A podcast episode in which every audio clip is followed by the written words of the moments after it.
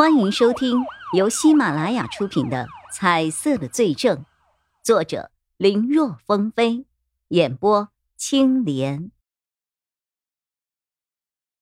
哎，您不是要等孙总吗？哈，他突然打电话说今天有急事，改明天相见了。谢谢你啊。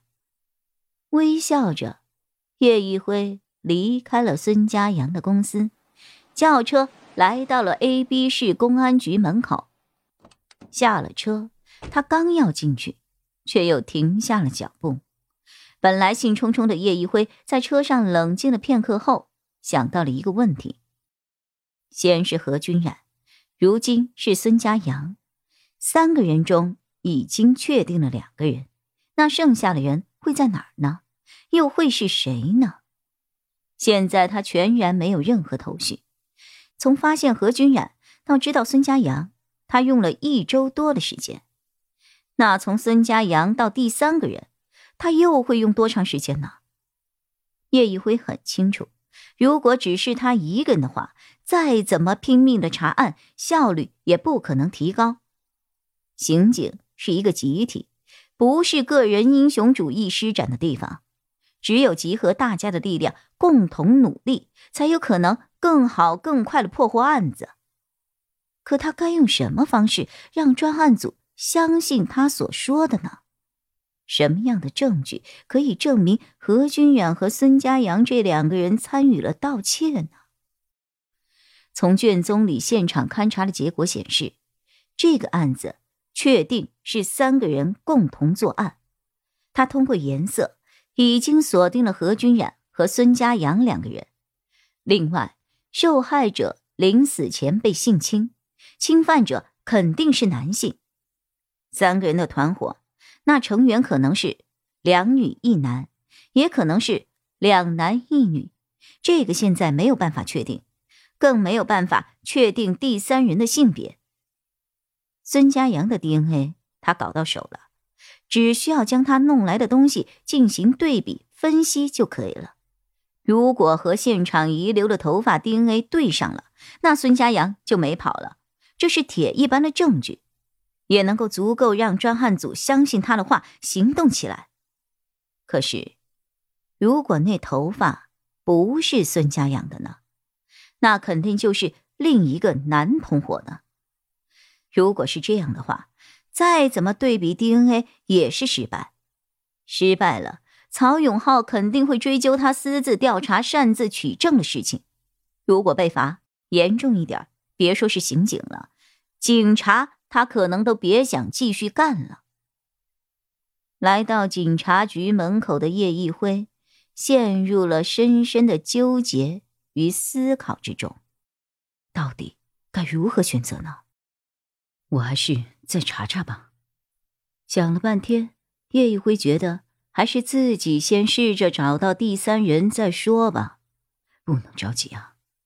想到这儿，叶一辉又看了一眼 A、B 市公安局的办公楼，恰好在这个时候，钟离眼从楼里往外走，两个人四目相对。钟离眼先是一愣，随即抬了抬手打招呼，就要走过去。可没等他迈步，就看见叶一辉朝他挥了挥手，转头就走了。这家伙搞什么呀？钟离也很诧异，不明白叶一辉怎么一副要躲着他的样子。怎么了，钟离？曹永浩看见钟离眼站在楼梯口不动，没什么，就是刚才看到了叶一辉，他好像有事儿要进来，但不知怎的。一看见我就跑了，叶一辉，哈哈，他呀，哈。曹永浩想起来是谁了，连日查案子，显得有些疲倦的脸上微微一笑，哼，看到你就突然走了，是不是害羞啊？害羞？对啊，之前老王不是介绍你们俩认识吗？啊，最近你们两个有什么进展呢？什么进展啊，曹叔？没懂你的意思呀。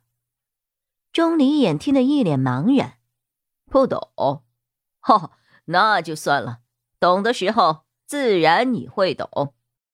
曹永浩也不解释，当年的案子他也参加了，他明白那位老搭档的心思，但是他却并不希望这两个人走到一起。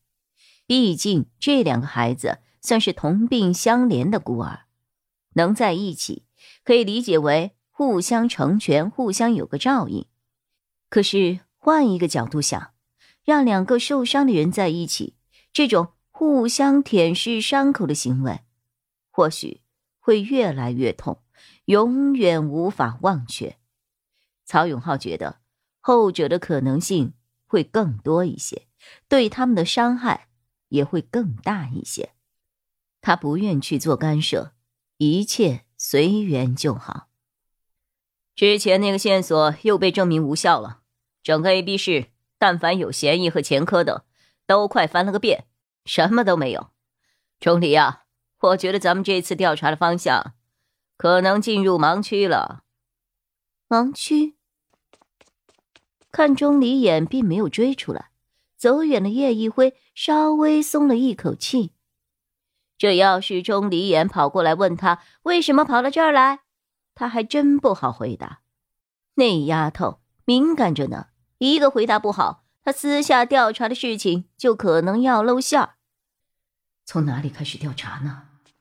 一个人走在寂静的黑夜里，叶一辉思考着下一步的动作。他一个人分身乏术，实在没办法，也没有时间一起监视何君染和孙家阳的动向。他只能选一个，盯死了再说。何君染那边应该暂时没有什么情况，他将注意力。打算集中放在孙家阳身上。看了一眼时间，不知不觉快凌晨四点了。叶一辉回忆了一下孙家阳名下的房产和可能的去处，他在想，尽可能的在他赶回派出所出勤前，把孙家阳住在什么地方给搞清楚。至于如何跟踪监视，那等先确定了地方之后再做打算。本集播讲完毕，感谢收听，更多精彩内容，请在喜马拉雅搜索“青莲嘚不嘚”。